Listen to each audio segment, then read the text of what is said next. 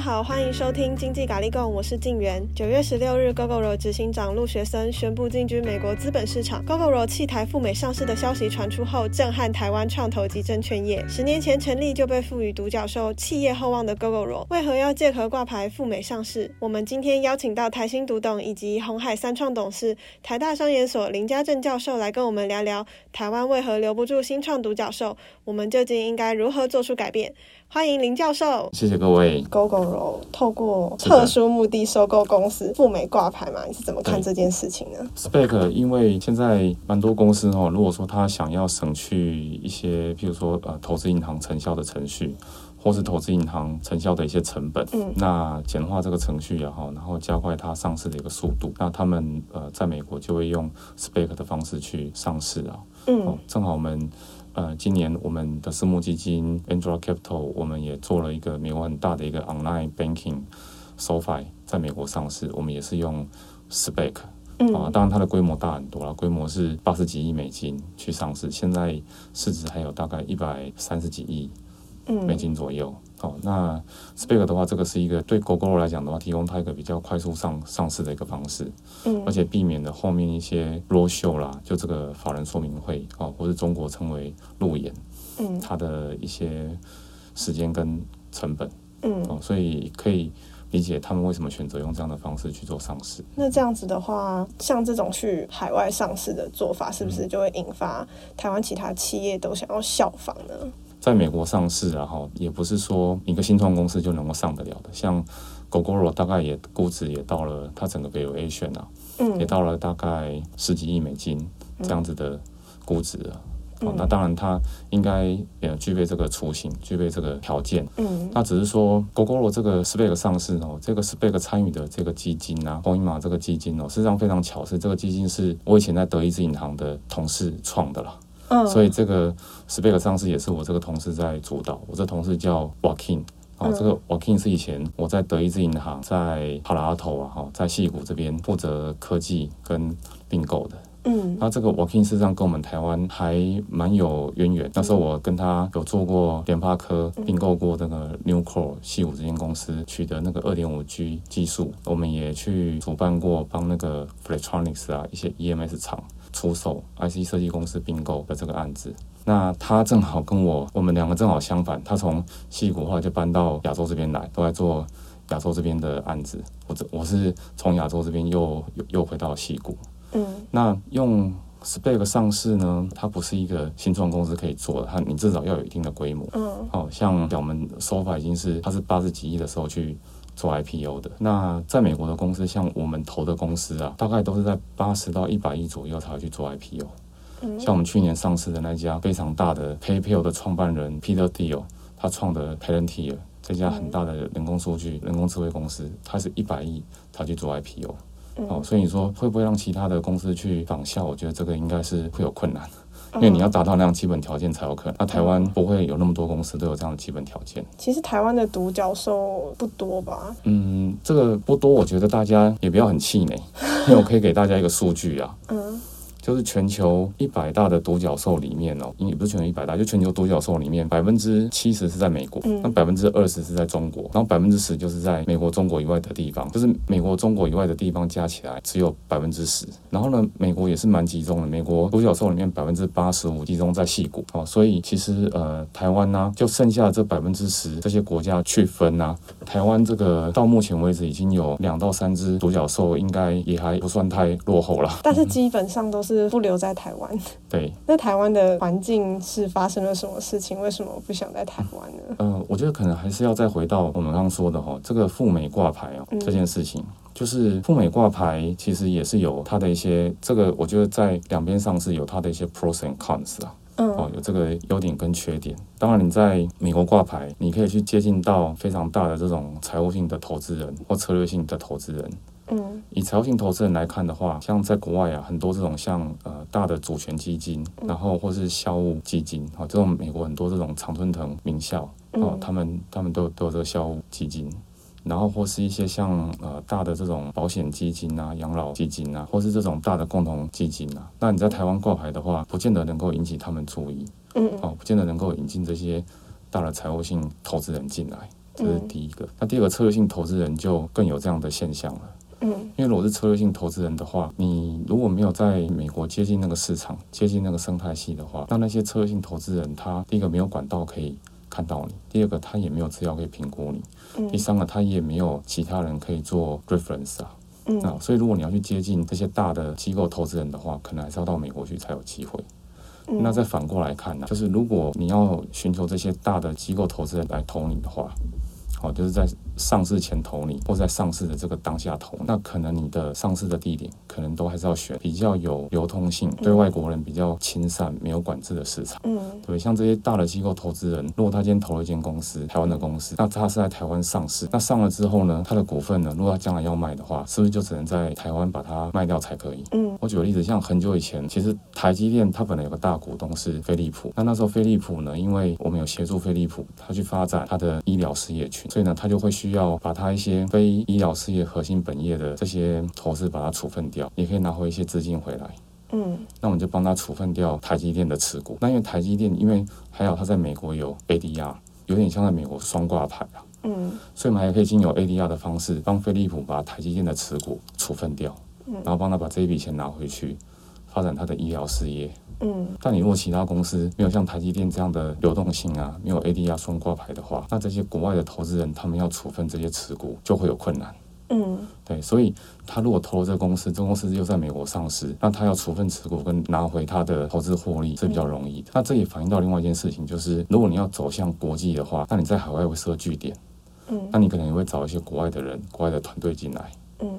那你要给他们股票选择权，那股票选择权呢的给予啊，第一个在台湾没有那么弹性，嗯，好，你要给他们这种无偿的股票选择权呢，现在在台湾弹性比较小了，嗯，现在这个分红都要费用化，然后台湾就算比较没那么弹性，所以才设了一个闭锁型公司的规定，嗯，哦，但是你做那么大，你不可能是个闭锁型公司。嗯，好，这是第一点，你在国外才有这种弹性。第二个就是你要给这些国外的这些员工或主管啊，这些技术团队啊，给他们股票，那将来他们还是会出脱掉一部分的股份。但这些外国人，他们如果持有一个台湾上市的公司，在台湾证交所这边要出脱他们的股份，是不容易的。嗯，然后把钱再拿回去也是不容易的，所以这对他们来讲也会这个困难的。嗯，好，再就是说对股权方面的一个投票权的设计。嗯，台湾也不是这么的有弹性，听起来就是市场环境太小，然后又有很多限制。对，美国现在的话，美国应该是先开始这样做，就是那种同股不同权呐。嗯，哦，它可以设类似这种 A 股跟 B 股啊。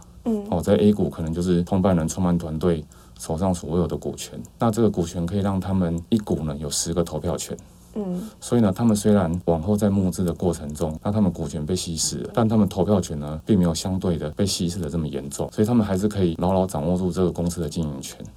嗯，但台湾因为不允许这种同股不同权，嗯，所以呢，在台湾如果你要一路把公司做到这么大的话，那创办团队的股份应该会被稀释到剩下非常少，嗯，所以你就会失去对这个公司的控制，你可能就会发生像美国有些公司啊，像这个 Uber 或是更早的 Apple。那个创办人就会被赶出公司，嗯嗯，就会发生这种事情。哦，好，所以相对的，美国这种比较有弹性的上市制度啦，对这个创办团队也会比较有帮助。台湾目前的募资环境对独角兽还存在有利的条件吗？台湾应该说，我觉得对这些新创是存在有利的条件的。嗯，对。那你说，如果是独角兽的话，你在哪边募资都都算都算有利啊。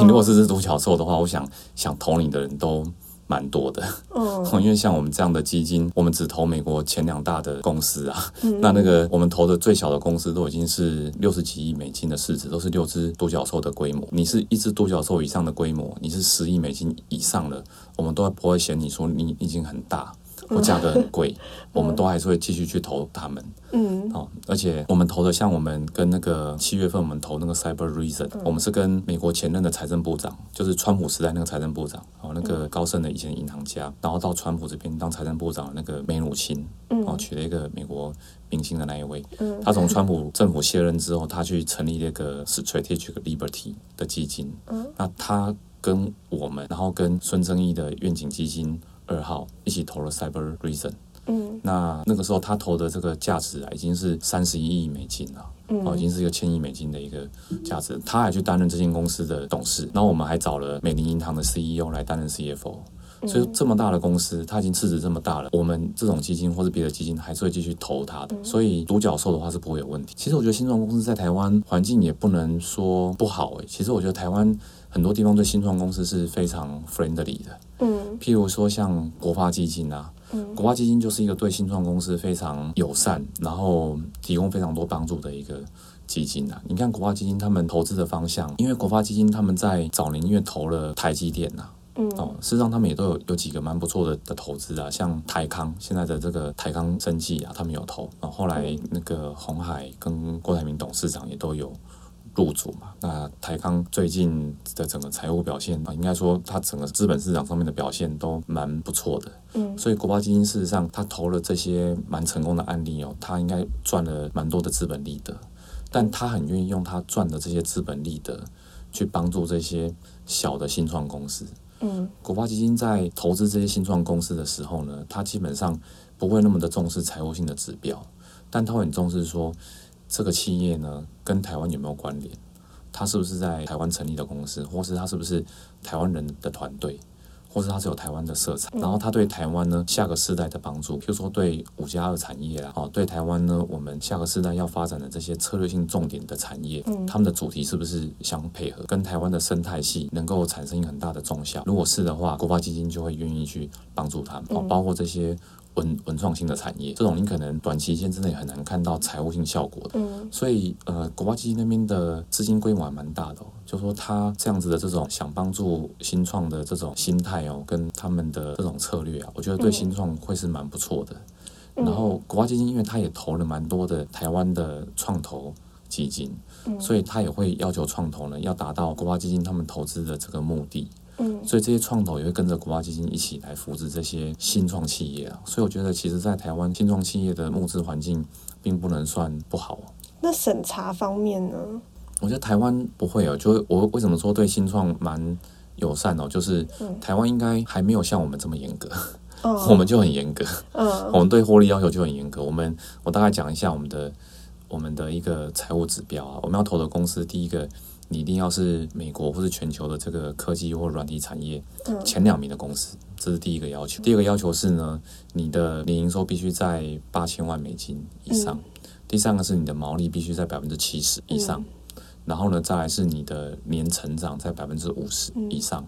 然后你的客户的留存率啊，必须在百分之八十五以上。再来就是你的获客成本，就是这个你呃每增加一名新客户。那你要多增加的这个成本的这条曲线必须在下降的阶段，也就是说，我们不投那种你还在补贴用户，然后呢再增加你的呃用户的，或是跟别人有这种价格的竞争啊，还在互相抢这种没有忠诚度的用户的。嗯，然后呢，我们还要求说，你这些公司必须在 A 轮、B 轮，你已经有美国最知名的这些创投，像 Bessemer 啊、Tom West，嗯哦，这些已经投了。像我们投了这些公司，像。Automation Anywhere，或是我刚刚讲的 Cyber Reason 嗯，Automation Anywhere 是美国前两大的这个 RPA 软体的公司啊，它也是从很早软银就就一直投投它，然后高盛的私募基金也一直投他们，嗯，所以我们要满足这些这么多的投资的要求，我们才会看，嗯，那其实像满足我们这种要求的公司在台湾是。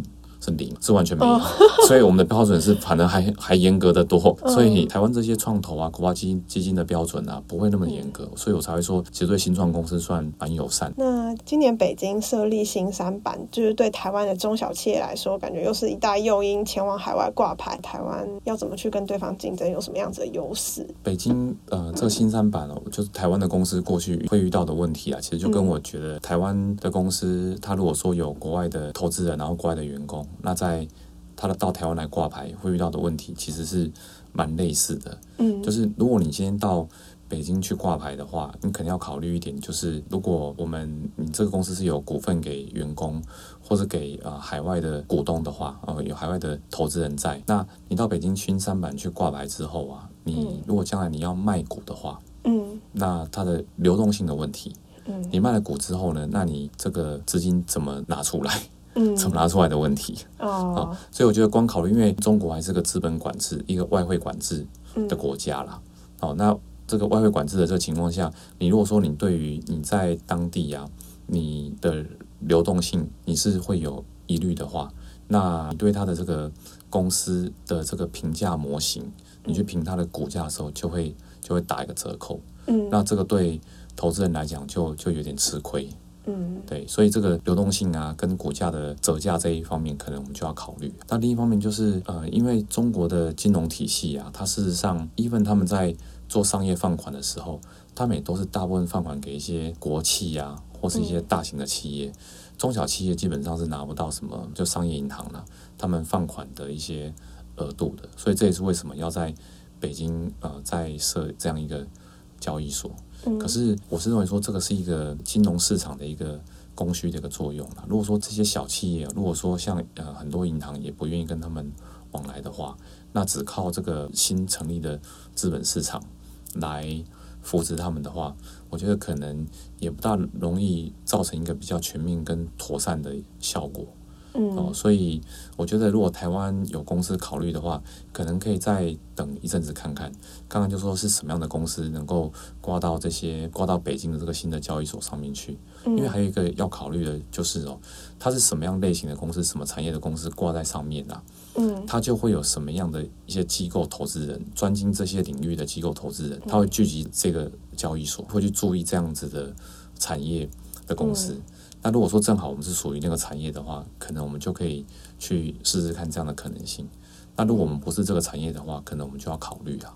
嗯，就像我们很久以前讲说，像在香港，香港的港交所啊，它大部分在那边交易的股票都是一些跟消费、地产啊、金融有关的哦。那是以前呃，大部分都还是港股的时代。那所以呢，如果你是一个科技类的公司，你到那边去挂牌的话，你的股价跟你的本益比就不会太好。因为那边会投科技类型的机构投资人就不多，那后来港股后来又很鼓励这些医药啊，然后医疗科技的公司，包括像中国一些很大型的这种像药明康德去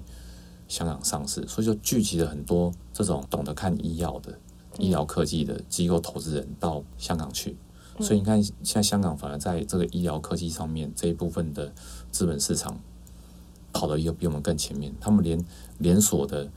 精神病医院都会到香港去挂牌。嗯，那台湾现在不要说精神病医院，台湾现在一般的医院都还不能挂牌。嗯，哦，所以这个可能也是，如果我们也要到北京新成立的交易所去，那我们台湾的公司要考虑的几个重点。嗯，因为其实大家都是往钱多的地方去嘛，嗯、他们可能就只是考虑说，哎，人家都已经可以募到这么多钱啊，但是如果待在台湾的话，可能就是没有办法像他们一样，人家都在飞，我还在走路。这个像呃一些比较仔细的投资人，比较严谨的投资机构哦，嗯、他们去投任何一个公司，他们要做蛮完整的这种实地查或是尽职调查，嗯、就这个 due diligence。的程序，那这个程序呢，不仅是要对这个公司，也要对这公司的上游跟下游，对它的供应商跟客户，好，然后甚至就是对它一些生态系里面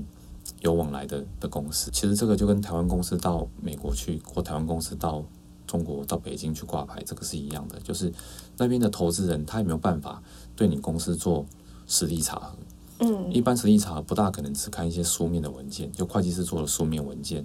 他们就能够通过。他们很多时候要为什么叫实地查？就是他要做一些实地的访查、实地的访视，他有有机会可以跟你的客户、跟你的供应商、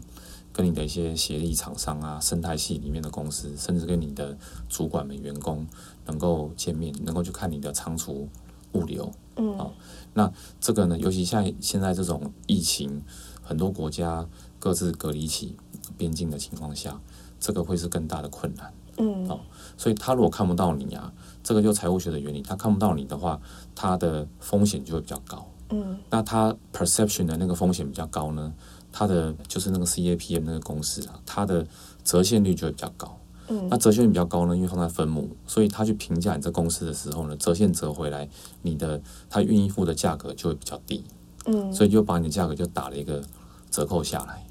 哦，所以这个会会是个问题啊！你要想想看，说如果你要到美国、到别的地方去的话，因为他看不到你呀、啊，嗯、所以那边的投资人，你想想就就好像影响到估值的部分，对，影响到估值，就好像我们基金一样，我们曾经之前有啊、呃、Airbnb，嗯，然后 DoorDash，还有 Robinhood 啊，还有前阵子很红的那个 Clubhouse，嗯，他都有来找过我们，呃，都邀请我们去投资他们。嗯，但我们后来也没有投了，因为他没有符合，就是我刚刚讲的我们那一些门槛，对我们那些、嗯、呃 investment criteria。嗯，那但是我们也不会觉得很可惜，我们那时候没有投过，觉得很可惜。其实我们那时候就已经知道，他们应该都是蛮不错的，嗯，都是财务上面或股价上面，后来资本利得上表现都会蛮不错。嗯，但是我们不会觉得很可惜，原因是因为就像我讲，因为百分之七十的独角兽在美国。嗯，然后美国独角兽里面百分之八十五又是在西谷，所以我们每个礼拜都有机会会看到一些比独角兽还要更大的一些蛮好的公司。嗯，所以我们不会很可惜错过任何一个案子，反正我们还有很多案子，很多很好案子，嗯，都可以看。所以如果说把台湾的公司拿到美国去的话，也会发生这种状况，就是我如果觉得我查核你觉得有点困难。嗯，哦，或者说我其实也看不懂你的商业模式，或者说我也不晓得你现在做的这些规模啊，跟时机啊，我要怎么来验证啊？那我要去验证的话，花太多成本，那我就不要看好，因为反正我还有别的很好的公司我可以看，嗯，我不需要在这边花这么多的成本跟时间，嗯，可能会遇到这个问题。那另外一个问题是，我们在任何一个国家，在它的交易所上市哦，其实我们很在意的是。就是你上市之后啊，有没有所谓的 research coverage？嗯，就是呢，呃，有没有券商或这些投资银行会帮你出研究报告？嗯，因为帮你出研究报告呢，就是有 research coverage 啊，那才会有机构法人会想去看你这个公司。嗯，因为这些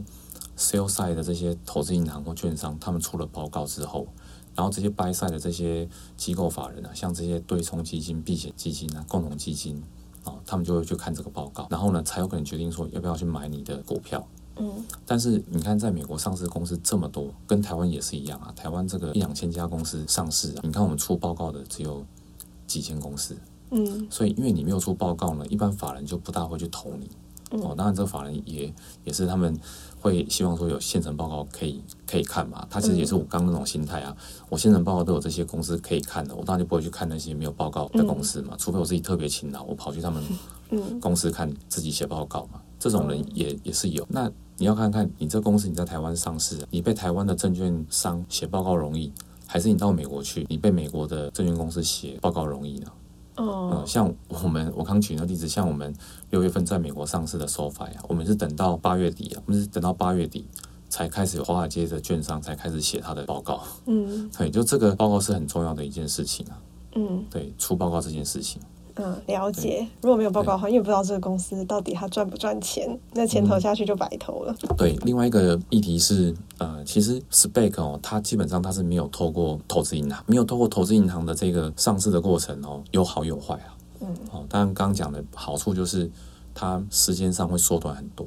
嗯。哦，然后成本可能也比较低，因为你找投资银行，大概都要付。百分之七的这整个上市的募资金额的这个费用，哦，这还没有包括其他律师啊、会计师啊，跟其他这种平等机构的这个费用。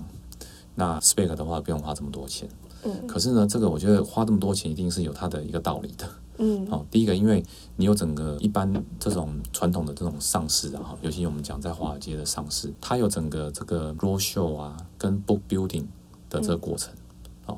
那有这个 book building 的过程呢，它就会让机构投资人啊，他们呢的那个 demand tension 会出来，就是这种他需求的这种呃紧绷度啊，哦，它会出来。那因为有这种，比如说像阿里巴巴，我们那时候做阿里巴巴上市的时候，哦，就以前我还在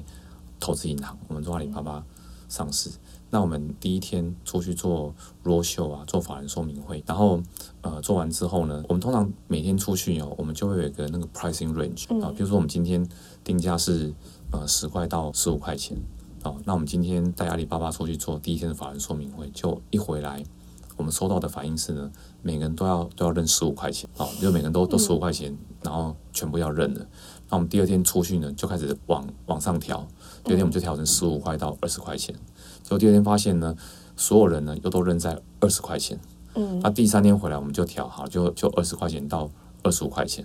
哦，当时我们做阿里巴巴香港上市就是这样，直到后来调到某一个某一个价格了，那马云说好，就这个价格不要再往上调，因为这个价格对他来讲是个很吉利的数字。嗯，哦，就就调到这个价格，很吉利的数字，为了吉利。嗯，对。但在台湾的话，或是说你做 Spec 的话比较没有办法，你可能就是谈定一个比较固定的价格区间呐，有点像个体经济学里面的我们讲的，个体经济学有消费者剩余跟供给者剩余嘛，嗯，就是像这种 book building 的方式啊，有点像是你把投资者的这种消费者剩余啊，把它给吸纳的比较多，就是你可以去测看看说投资人你们到底呢愿意付怎么样最高的一个一个价格，所以你可以把这个上市的这个价格定得更高一点。那你可以让原有的股东可以有比较多的获利，嗯、然后呢，你新募集的资金呢，也可以募的金额比较大，可以帮公司募募集更大的资金。嗯，SPAC 因为没有这种 book building，没有这种传统 book building 的过程，就比较没有办法造成这样子的一个效果。那这样子的话，Gogoro 会达到他想要的估值吗？既然定价的话，嗯、当然这种这种也是有有有可能，但这种呃有好处也是有失败的风险啊。嗯、像之前那个有有有些公司啊，我不不大好意思。呃，指指明出来，你可能出去不做做这 book building 啊，做个几天啊，做做 roadshow，就后来发现，你本来是要卖，比如说你本来是要卖一百万股，可是最后呢，人家只要认五十万股而已，而且认的价格还很低，那你到底要不要继续上市呢？还是要宣布说这个上市失败呢？嗯，哦，所以这个是有好处有坏处啦。那 SPAC 就是比较安全、比较保险，他已经跟你谈定了一个价格了，哦。那另外一点就是这个，除了这个 book building 之外，因为有投资银行帮你做 IPO，还有个好处就是，我们 IPO 有一个我们主办的那个投资银行，它要负责一个功能啊，就是一个 market stabilization 啊。哦，market stabilization 就是说一个呃稳市的一个措施，就是我们之前帮一些公司带上市的时候，我们会承诺说，在一个月内之内，如果你的价格被人家大量抛售，嗯，然后呢低于你成交价的话。那我们银行呢，都会呢进去，用我们自有的资本帮你呢去承接这些股票，帮你把价格呢撑在你的这个之前的承销区间。那、嗯、我们会帮你有一个月的这个稳市的措施。嗯，那你现在用 SPAC 的话，因为你没有投资银行，所以你看，因为你没有找投资银行帮你做这些事情，所以你前面这个过程哦，就是我们讲的这个 roadshow 或 book building，它其实也像一个这种 price finding 啊。嗯，就是呢，你这种价格发现的过程，嗯、就是我们呢会去借由这个过程去看，说市场上到底认为我的合理价格会在什么地方，嗯、什么区间？那我经过了这样子的一个市场验证的过程啊，我去定了这个上市价格，它不会太高，也不会太低，是一个比较合理的一个价格，不会说诶上市之后很快就掉了下来。嗯，好，那因为有这样前面的这个机制，再加上我后面稳市措施的这个配套，所以你不大容易说上去之后会有这种破发，以后、嗯。发行价的这个可能性，但现在 SPAC 的话是两个都没有，嗯，就是你也没有这种呃 price finding 哦的过程，那你后面有没有投资银行帮你做 stabilization？所以像 SPAC 上去的公司，我们大家都会去看说，诶，它会不会有破发的可能？嗯，会不会有对跌破发行价？因为它这个风险就会更高一点。哦，对，所以这个我觉得就是有好处也有坏处了。哦，就是要做后续的观察，这样。对啊，那如果这些独角兽要赴美挂牌的话，有哪些困难点呢？困难点我觉得还是像我说的，因为美国那边就是一个有点像是你这本来打国内的这个职棒或职篮，嗯嗯，那你现在要到这个 MLB 啊，或到 NBA 去啊，嗯，这个感觉是是一样的。哦，因为美国它应该不是只有美国自己领先的公司在美国的。资本市场或是私募市场在那边活动，它还有全球这些类似这样子的公司，也都会往美国的资本市场挤啊。嗯，像我自己很很久以前，我自己个人投资的 Mobileye，到目前为止还是全球最大的自动驾驶车晶片的公司，它是一家以色列的的公司。嗯，那它也是到美国去挂牌。嗯，那它到美国去挂牌之后，后来被几年前被 Intel 用一百五十三亿美金的市值把它给并购了，嗯，那它并购的时候呢，它一百五十三亿美金算是以色列那时候在美国上市的第二大的公司，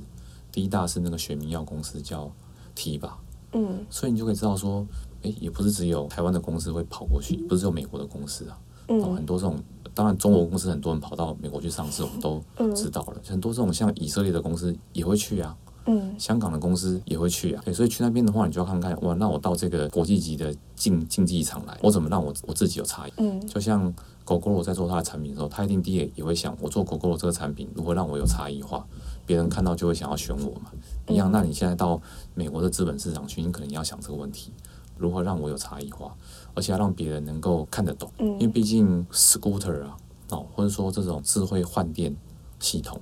哦，这个呢，在美国都是还算是他们比较没有看过的。但有点就就像我刚刚说的，这些机构法人，当然其实会去做这些 buy side 的投资人的人啊，他们都是一个 quick learner 啦，都是一个呃能够有很快速学习能力的人，那他们也都愿意去学习新的事物。但毕竟你要他们去从头认识这个机车，它作为一个代步的工具，以及呢它为什么换电系统会比充电好，以及它换电系统背后所代表的智慧城市这些资料啦。数据啦的这个意义啊，是在是在什么地方？我想他们还是要花一段时间去学习才可以。嗯，哦，所以我觉得这些都会是 Gogoro 到美国去要克服的问题了。不过我觉得，因为他们找了我以前的那位同事，嗯，Joaquin 啊，因为 Joaquin 后来到亚洲来之后，他也担任了我们呃在整个德意志银行科技部门的最高主管。好，所以我觉得他第一个，他对科技很了解，这让毋庸置疑。他对资本市场也很了解。那他因为他是从帕拉头那边过来的，他对美国、对戏股、对美国资本市场也很了解，对亚洲也很了解。我相信他这次应该是会把。这个工作做得非常亮眼，非常成功的。台湾的独角兽不断出走，台湾政府可以扮演什么样子的角色呢？嗯、如果想要提升台湾在资本市场的地位的话，台湾政府可以做的事情还蛮多的。嗯，哦，第一个就是，如果你要把台湾的独角兽留在台湾，然后那你要从独角兽本身，更会扶持独角兽的这些投资机构。两方面都要看。以独角兽本身来看的话，我想一个公司要长成独角兽啊，不大可能只靠台湾人就可以了。嗯，我想我们去看 Appear 啊，好，或是 Gogoro 这两个公司啊，我想某方面他们在人员的组成上面，哈，或主管的组成上面，都是一个蛮国际化的公司。嗯，我想 Gogoro 的 Founder 本来就不是呃土生土长在台湾的人嘛，他也算是一个国外的精英，然后跑到台湾来。哦，那当然，你要做成这种独角兽的公司啊，不大可能都是纯台湾人的一个团队。嗯，那如果你要吸引这些国外的精英到台湾来的话，那台湾目前的这个环境啊，跟配套显然是很不足的。嗯，因为不是只有这些独角兽的公司哦，包括投资机构啊，你要有扶持这些独角兽的投资机构，不管是策略性的投资人，或是财务性的投资人，这些人他们也要有人能够常驻台湾才可以啊。嗯，那。这些你要让这些人他们常住在台湾呢、啊？台湾目前还有很多配套是没有做好的。嗯，第一个最大的问题啊，哦，这个我之前以前那个陈其迈市长还在还在担任行政院副院长的时候，我那时候就有当面跟他跟他提啊，我说如果我们要做，比如亚洲的科技中心也好，亚洲的金融中心也好，台湾光税税制方面啊，嗯，你这就没有办法说服人家过来。你这个三百万、四百万以上的年薪就要碰到。百分之四十，甚至在那个时候，在马英九总统的时代，还要扣到百分之四十五的这种重税呀。嗯、那这个的话是马上就会让很多这种国外的精英却步的，就是我来这边我要付这么这么高的税，这对他们来讲他们是难以接受的。嗯，好。第二个呢，就是这个台湾对这种发这种签证啊，发这种工作签证，台湾可能太严格了一点。嗯，哦，台湾这个给外国人这种工作签证啊，或者说让他们在这边有居留权啊，之前还有那个薪资的规定啊，规定说你一个月薪资一定要多少才可以。我举我们在美国戏谷这边来说好了，像我们去年啊，我们去年我们找了两位，我我们其实这边一直有这种 summer intern 的 program 啊，好，那我们 summer intern 有分两种，一种就是呃真的来我们这边，那我们要训练训练他，成为我们的这个正式。成员的这种 summer intern，那我们去年也招了两个哦，另外的 summer intern，就是我们有另外两个这种呃，我们没有付薪资，只让他们来我们这边学习的 summer intern，嗯，我们我们找了两个，那结果有九十几个史丹佛大学研究所的人来应征了，那最后我们还是只有用了两个，哦，就是他们在我们矽谷里面有这样的风气啊，就这种这种顶尖的这种大学研究所的人，他会想要到私募基金也好。哦，到这种呃科技业来做实习的工作，但你看我们是呃不提供薪资给他们，他他们还是非常踊跃想要挤进来，希望有这学习的机会。但如果这是在台湾的话，就不大可能，嗯、对吧？因为他们那些人如果要过来台湾的话，第一个他们可能就拿不到这边的一个工作签证嘛，因为他们是没有没有领薪资的嘛。嗯、哦，那再来就是，如果说科技公司或这种投资机构啊，他如果要携家带眷到台湾来的话，台湾这种能够让他们比较舒适啊、比较顺利的生活的环境，包括教育啊，教育这边就会是个很大的问题。嗯，那台湾呢，到目前还没有办法推动成为一个双语国家或是英语国家，这本身就是一个很大的一个障碍。嗯，然后当然我知我知道这个也有很多考虑啊，就是如果台湾变成一个双语国家或英语国家的话，担心台湾可能就跟新加坡一样。哦，其实我觉得跟新加坡一样没有什么不好，因为从各个 outcome 来看，新加坡都比台湾要好很多了。嗯，只是说这个就是有一些台湾有一些历史或一些政治的因素，会认为说，那这样子的话，是不是大家就会认为我们是一个可能你就会忘了一些尧舜禹汤啊，对，文武周公来的这种崇洋媚外法统，对。但我觉得这种这种担心，就是你到底是要求发展呢，还是要求这种呃意识形态上面的？束缚，嗯，啊，所以我觉得这个呢就会是一个问题。你要培养独角兽的话，你这些这些这种呃智库啊枷锁没有拿掉的话，嗯，这个都会有困难。而且你看看啊，当别的国家没有这样子的枷锁存在，他们都还不见得能培养出那么多的独角兽的公司。台湾还有这种枷锁，那不是更落后于他们？感谢大家的收听，如果有任何问题以及建议，或想跟我们聊聊，请不要客气，来信告知我们。喜欢我们的话，不要忘了到 Apple Podcast 帮我们留言评分五颗星。那我们下集再见喽，拜拜。